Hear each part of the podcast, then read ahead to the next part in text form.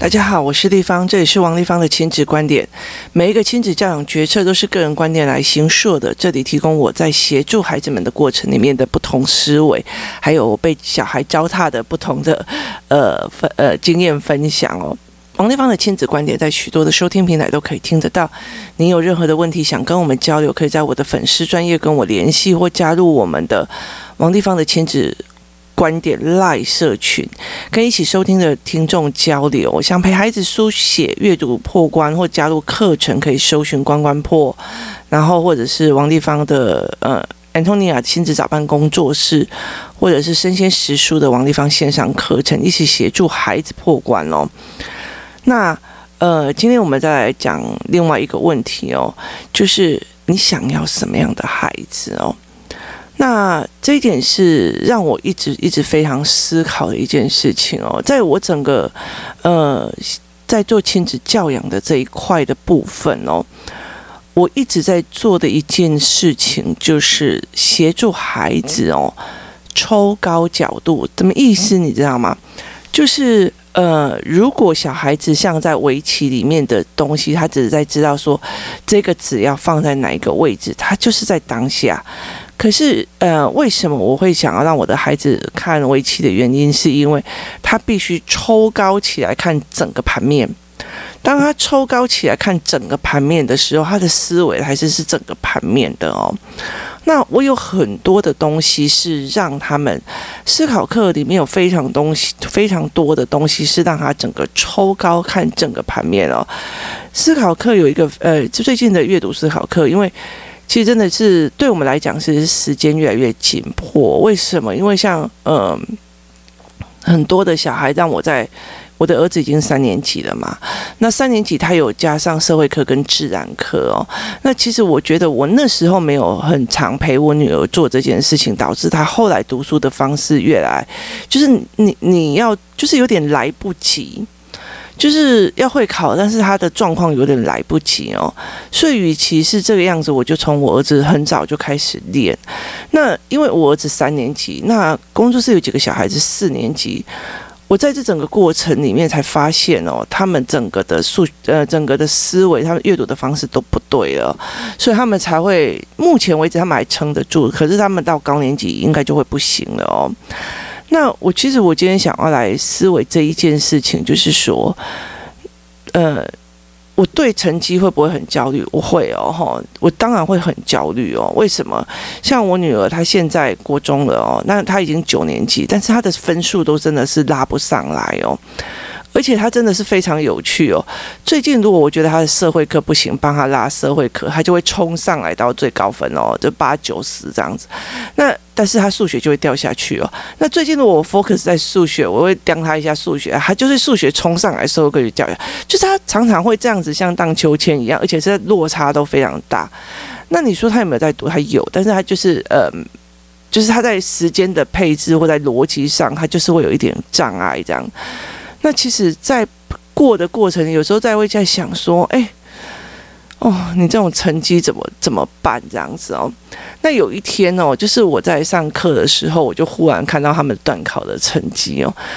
那你就看一看，就觉得哦，这小孩怎么这个样子哦？就是他的成绩为什么这样？那我就问他为什么，他就说，因为他这次又是数学考差嘛。那我我就说数学不是你最爱吗？他说对，就是因为中间赞叹太久，然后后面都没算哦。然后我就觉得我不知道该说什么好。然后那一天他就陪着我一起，就是陪弟弟，因为段考结束，他就陪我就是去找音乐老师啊。他一进音乐老师那边，他就开始自己找个位置在读书这样。那他就是想看看老师这样子。然后结果，呃，弄完了以后，老师弄什么东西出来给他吃，就老师很疼他们两个，然后弄什么东西给他们吃，就是开心在那边跳舞啊，干嘛怎么样？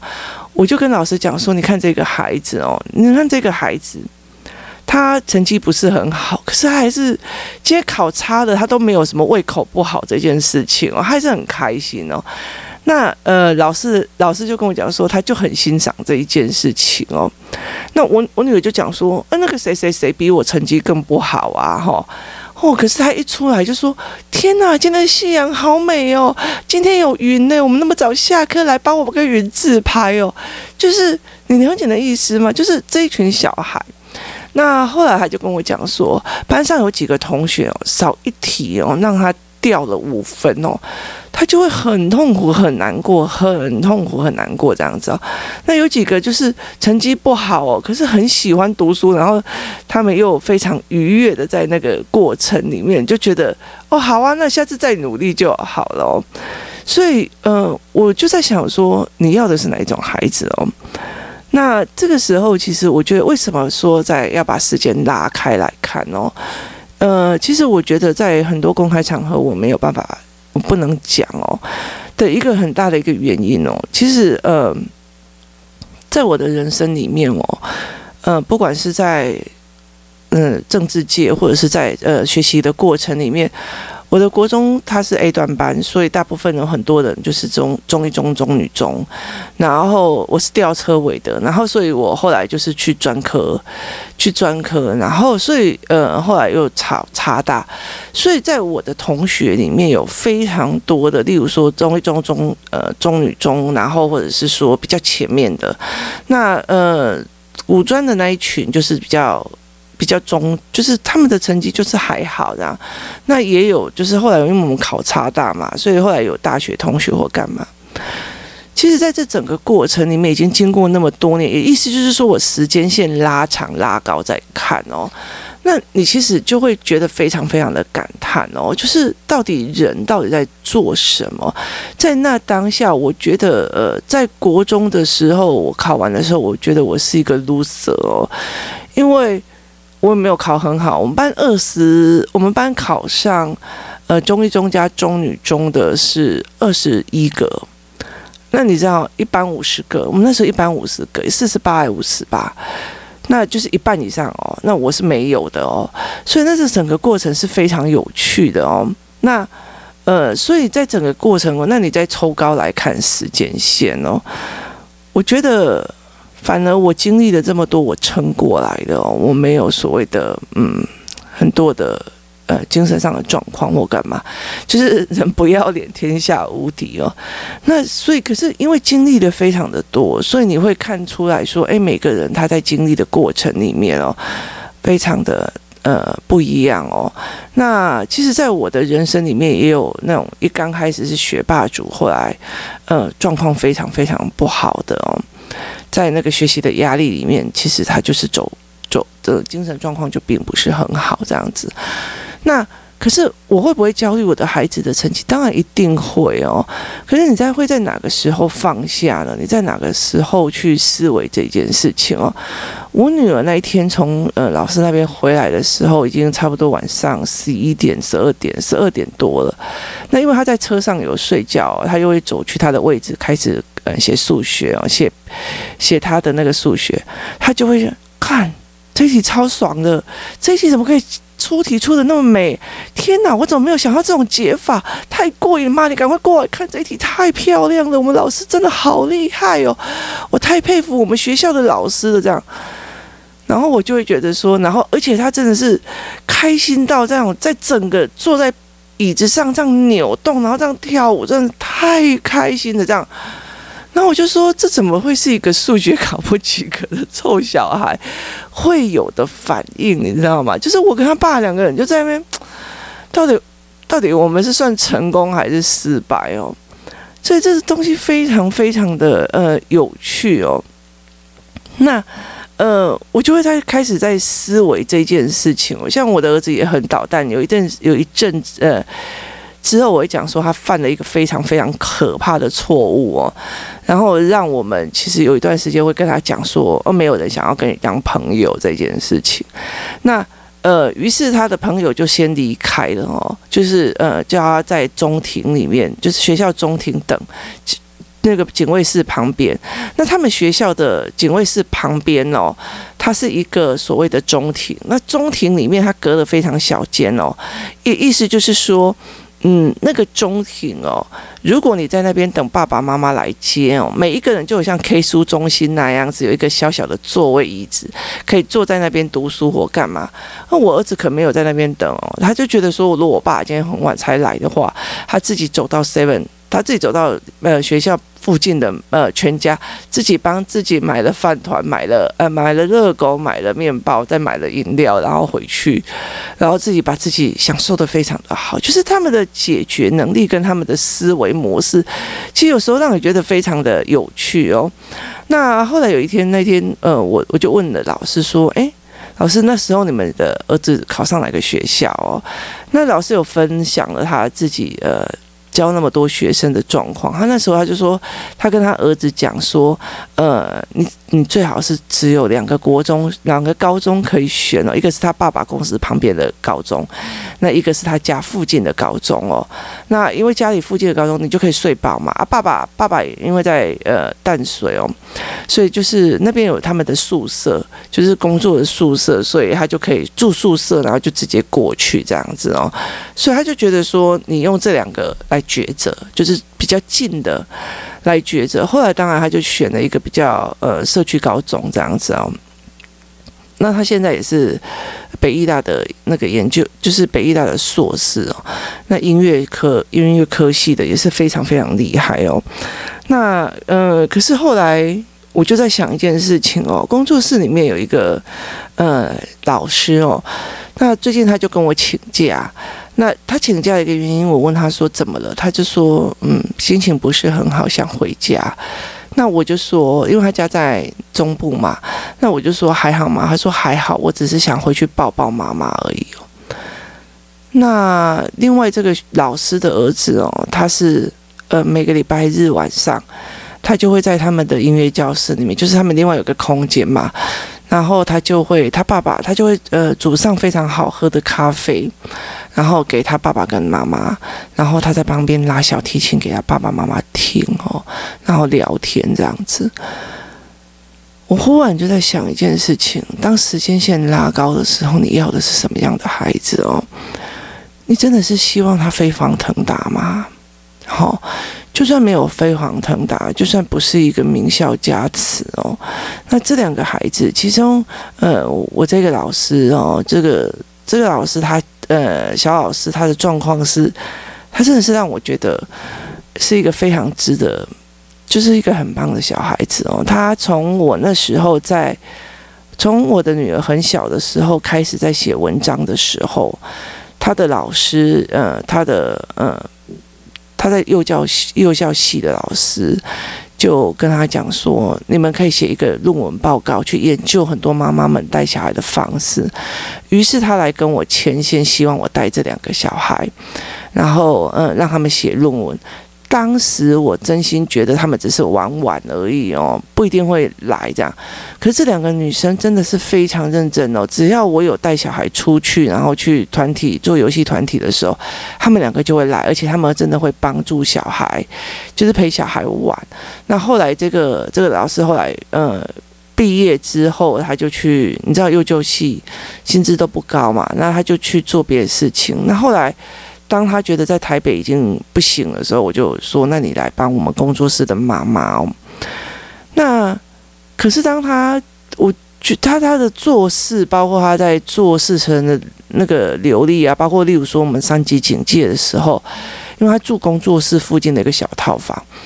当我们三级警戒的时候，他做一件事情，就是自己默默的进去工作室里面，把所有的围棋子啊，他真的就是有空的时候就会进去把围棋子洗过一次，然后擦干，然后消毒过一次，然后再呃，因为我们围棋子都会每每次上完课就会用那个紫外线消毒过，可是他就会再洗过，他会在所有东西再消毒一次哦，他就是一个非常，怎么怎么讲，他就是。思考概念非常好的一个孩子哦，然后他很愿意学习这样，那呃待人处事又非常的好，然后后来有一次他就我就想说，这样子的孩子又懂事又又思维模式又上进，可是他当呃人生里面觉得有不舒服的时候，他会跟我讲，我就是想回去抱抱妈妈。那另外这个老师的孩子他呃。就是读的普通高中，后来就是考上了。他本来刚开始考上学校并没有太好，那可是因为他没有读，他那时候后来到高中时候，后来就是呃转向嘛，本来他不是音乐班的，就考去考音乐，所以他乐理的部分没有像音乐班那么扎实。那后来他有很多的故事。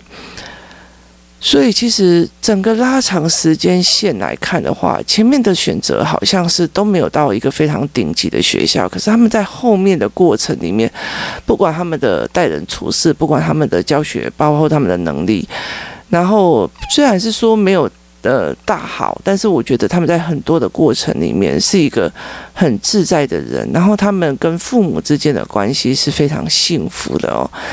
我那天就跟我女儿在讲说。真好，就是遇到难了以后，想要回去抱抱妈妈这件事情，真的是我觉得对很多人来讲是求不得的哦。所以其实那时候其实会很羡慕这样的孩子。所以我常常会在讲一件事情哦，你在思考很多事情的时候，我会在思维一件事情：我到底我到底要的是什么样的孩子？我到底要的是什么样的孩子？我到底要的是什么样的思维模式哦？这才是对我来讲一个非常重要的一个概念哦。我要的是什么样的孩子？他对我来讲，呃，我要的是什么样的亲子关系哦？那呃，他未来以后要怎么样？所以这是一件非常呃。概念的东西，像昨天晚上哦，呃，我要睡觉的时候，我就请我们家的音箱啊，呃，播放一首歌，那是叶倩文的《爱的可能》。那其实，呃，我有跟我，我那时候我就在跟我儿子讲，因为他最近犯了一个非常可怕的错误哦，那非常可怕的事情哦。那我后来其实这中间其实有做了非常多严厉的教案跟课程去刁他这样子，那他有点呃。焦虑了。那昨天我就在听这一首歌的时候，因为我我儿子哦非常有趣。如果我现在心情是不好的，他就会哭，就是他只要碰到我的身体，他就会自动流眼泪。那他就昨天就哭了，然后我就说，我就跟他讲说，那一首歌里面，我就跟他讲说，其实你们。终究不归我，就是孩子，他未来他有他的人生，他有该他遇到的人，他有该面对的事情哦。那你现在所有的努力哦，不是为了你的前程哦，他也不是为了你的呃所谓的职业哦，而是在于你现在所有的努力在。养足了你的能力，未来可以去保护你想保护的人，你想撑起来的人，未来有本事去遇到更好的人，去筛选更好的人，这件事才是最重要的哦。他们终究会遇到他们未来。该遇到的人，他们终究会遇到他们未来该经历的事情。他们有没有那个能力去把未来的认识的那些人的成绩往上？他们有没有能力去呃？把未来在未来的状况里面，用他的能力去保护他想保护的人，他想撑住的梦想，他想要做的事情哦，这才是最重要的哦。所以其实我会在很多很多的时光里面哦，去跟孩子谈这件事情。你以为？呃，你被逼迫的是数学吗？不是哦。你以为你被呃压迫的是作业吗？不是哦。你是在为未来的你的能力做累加，而在未来的路上，你当你遇到你该遇的人，你人生里面该遇的人，你人生里面该遇的事的时候，你更有能力跟思维去突破与面对，这才是最重要的一件事情哦。所以我常常会跟孩子在聊一件事情，我并不是为了你的呃某次的会考或某次的大学学测在努力哦。对我来讲，我觉得像我的女儿非常不喜欢读形音义，她不喜欢读生僻字哦。我那时候我我女儿那时候一上国中的时候。我就觉得很受不了，你知道吗？因为他每天都写作业写非常的晚，然后他们学校又有十八样作业，写很晚很晚。然后有时候我就一直我就会分生气说：“你干嘛写这么的晚这样子？”然后就他每天都在写国文哦。然后有一次我就受不了，我就说：“你到底为什么要写那么久？”我认为，我个人认为。你学校一定教了以后，你才会叫你写哦。然后后来有一次，呃，我那时候记得是暑寒暑假吧，他就跟我讲说：“妈，你来看，就是你来看吧，要不然你会不会写？”我告诉你哦，那五十字生僻字哦，我一个字都写不出来，你知道吗？我那时候就觉得说你不会写，你就去查字典。他说字典没有，然后我就说那你查电脑嘛？他说电脑没有。我跟你讲，那五十个字我真的是一个字都不认识，真的，我就觉得说天哪，那是什么东东？你能解吗？生僻到一个不行哦。我是一个，我是。是号称曾经是个作家，然后我看的书也非常非常多，可是他们那些字我真的是看不懂。然后后来我就说，那到底在哪里可以查到这些字？他就说，呃，可能康熙词典。那我就说，那你们班同学为什么不会有问题哦？后来我知道他们去上外面的补习班。后来有一次真的是气到北塞，我就去三民书局买了一模一样的一本书。那因为后面他就有解答，我就说来，我跟你讲。你先把解答抄出来，那因为你有两本的，对不对？解答抄出来以后，从那一本里面哦背完以后，去把另外那一本写好，这样你就会了。我说拜托你，这种生僻字百年难得一见，学起来就好了，不要在那边花时间查什么康熙词典。我不会买康熙大词典给你哦，就那个真是让我觉得很奇怪，然后考的那个内容真的让我觉得。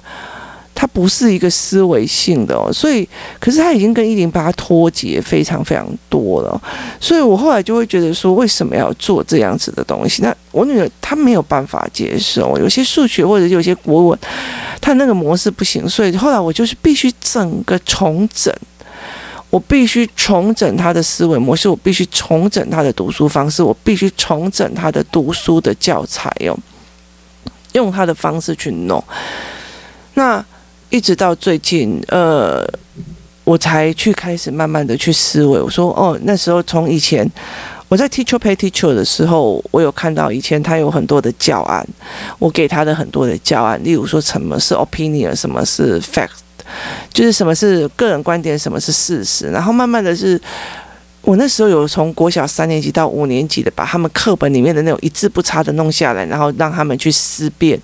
这一个到底是树状图还是什么图？这样子哦，就是单句单单段单段单段，然后后来就比较长段的。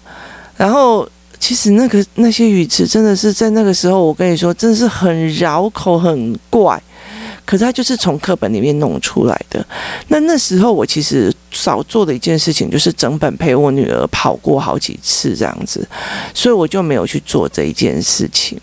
那后来我才发现，他在整个国中里面受创的非常非常多。那于是，呃，等到他三年级这个暑假的时候，因为呃课本都已经底定，我让他做整个脉络，我就让他做笔记啊，然后抓脉络图干嘛我都没有。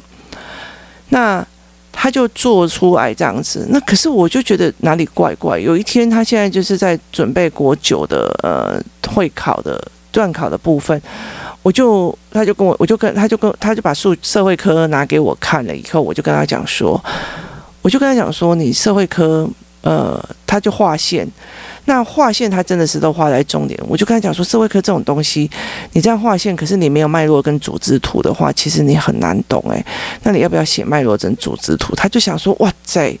我寒暑假那一种东西的噩梦又要来了，因为那个东西一写下来就要写很久，但是他没有时间。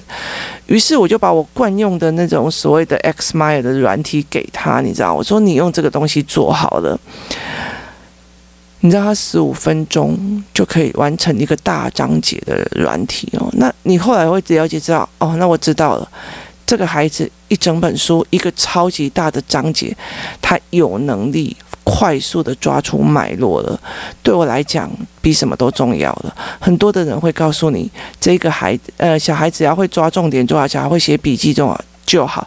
你完全不知道写笔记之前有多少的能力要先养成，包括怎么断句，包括怎么思维，包括那个因果观，小孩怎么看得出来，看不出来，包括那个组织架构跟脉络。你如果要从小小孩开始用，你真的是要扛树枝去。我那时候真的是光树枝图，我是扛着一大个一，人家那公园哦，在在减树，我去把那一整个大。大的数字去跟人家拜托拿回来，去让他知道那个脉络是怎么产生的，然后接下来再拉文本进去。他其实没有那样的简单的，我觉得那你就写作写笔记就好，那你就写怎么样就好。那有的老师会做笔记给他抄哦，所以有些小孩他会在他的社会科课本画满了线。为什么？因为老师跟他讲这里重要，可是他基本上他自己都不知道哪里重要。那个为什么重要？重要在哪里？然后文本他也读不清楚哦。所以后来我就觉得，哦，好，这个小孩，我这个小孩有办法把一整本书的呃脉络，在快速的时间里面非常复杂的脉络抓出来。我觉得那个东西对我来讲，呃，对他来讲，以后未来每一本书。都是有脉络的，这样子其实我觉得那就够了。他不是从第一个字背到最后一个字，他不是苦苦的在背书，这样子的孩子就够了。那我后来会开始在想说，当他可以思维模式建立得好的时候，其实他去任何一个学校，我都已经不担心了哦。所以呃。我会不会成绩有焦虑？会有焦虑。可是问题是在于，这整在这一年之后，我就开始慢慢的淡然的一件事情，就是说，就算他考上非常烂的高中，他考上非常烂的学校，其实对他来讲，他的思维脉络已经是思考型的人格了。其实，如果他们觉得，哎，这个东西对方做的决定太没有经过思维，没有考虑到法律，没有考虑到什么或干嘛，他也不是一个被人家牵着就走的人哦。所以，就算他考得很好，那其实他也不是一个就是死读书的人哦。所以，对我来讲，我觉得当他思维脉络起来，当他知识的愉悦起来的时候，其实我觉得，嗯，你就算短时间，我我我那时候也是台中。是末端的商专呐，所以其实对我来讲，其实那个思维模式才是让我觉得最重要的一件事情哦。你在哪个时候会对你的孩子放心？你在哪个时候对你的孩子不放心？人的放手跟不放手是在于是他在每一个作为的时候让你安心，让你放心。可这一路其实是非常非常辛苦的哦。呃，很多的妈妈来跟我讲说，哦，我想要怎么让孩子有呃学习进步啊，或者是在干嘛的？我想要呃让他去一个有学习气氛的学校，学习怎么样的学校？其实呃后来我就说，真的是比较好的朋友，才会觉得说，好，那你来工作室我来谈哦，就是你是熟的。谈完以后，我就跟他就是看我们在上课，就是看我在怎么我我的教案这样子，他就说。我终于知道为什么你会这么的呃低调，为什么？因为你在陪孩子熬的过程里面哦，他真的就只能是闭关起来，慢慢的陪他，一样一样的建立脉络，一样一样的建立思维。那个东西其实是不是大量教学可以做得出来？那个东西也不是说你把它亲自外包给老师或干嘛你做得出来的。可是当思维模式建立，刚刚他的呃有能力从整本文本四百多页的文本抓出脉络大纲思辨的时候，我觉得那个才是真正最重要的一件事情哦。那呃，在你你在很多的过程里面，像呃。如果你的孩子他只是哦没有九十八分或没有九十几分，他就会不舒服，他就会痛苦，他就会怎么样？跟呃 OK 啊，反正我就再努力就好了，我很享受这个东西的。两个状况是不一样的哦。你到底要哪样思维的模式哦？这件事是非常重要的哦。那当你抽开时间来看。短期的是短期的成败不算什么，长期的成败是由心态跟思维模式还有财经知识组成的哦。我常常在讲说，在这个年代哦，重要的不是你的成绩积分，因为那叫做知识的灌养，但还有非常重要的一个东西，叫做第一个叫做思考模式哦。当你这个孩子有他自己的思考模式跟脉络跟组织性越来越缜密的时候。他到哪里都是可以非常的好，而且不怕被人家不怕被人家骗的哦。那第二件事情叫做财经脉络知识哦。那第三一件事情叫做媒体判读。所以的所有的东西的媒体判读，你有没有知识去去判读它的正确？跟不对哦，那这三个东西你才有办法去支撑未来所有人生的东西哦。可是事实上，大部分的呃，我们的学习状况是没有的哦。那呃，所以我会大量的常常跟孩子谈媒体判读，或者是我们每一篇文章会留下来跟小孩子讨论说这个盲点在哪里哦。那我们会常常做这一件事情，那慢慢的孩子就会开始在对每一篇的文章里面的思维角度是完全不一样，他会去征求各方的资料跟带。思维哦，有时候我觉得有时有些东西，他们反而的思维比我还要快哦，这是从小训练到大的原因哦。你要的是什么孩子？到呃，或许不是，就是一个社区高中，可是他到成年之后，呃，做事都非常的认真，然后对人也非常的好，然后很状况很好，然后呃，当他遇到难的时候会回家抱抱妈妈，但是他是有一个独立的自主的。呃，如意很好的个体，那或者是说，呃，他也是一个社区高中，然后，呃，慢慢的一路一路的一个学校一个学校，从不好的学校的大学，然后慢慢到很顶级的呃比较好的研究所，或者是比较好的这个学校里面，慢慢的，然后他愿意在他成年的时候，到他快三十几岁的时候，还愿意泡一杯咖啡。请爸爸、爸爸妈妈喝，然后两个、三三个人在家里面聚餐，然后拿小提琴给父母听，然后甚至呃会一起思辨我最近遇到了什么状况，我的公司遇到了什么状况，我的产业遇到什么状况，我该怎么处理？你的人生你要的是什么？这件事情是非常重要的。那你要的是怎么样？那他有没有那个能力？他有那么那个能力？他有没有那个思维？去善待、去保护他未来会遇见的人，他会遇见的命运，这才是一个值得我们大家一起身为父母一起思考的一件事情哦。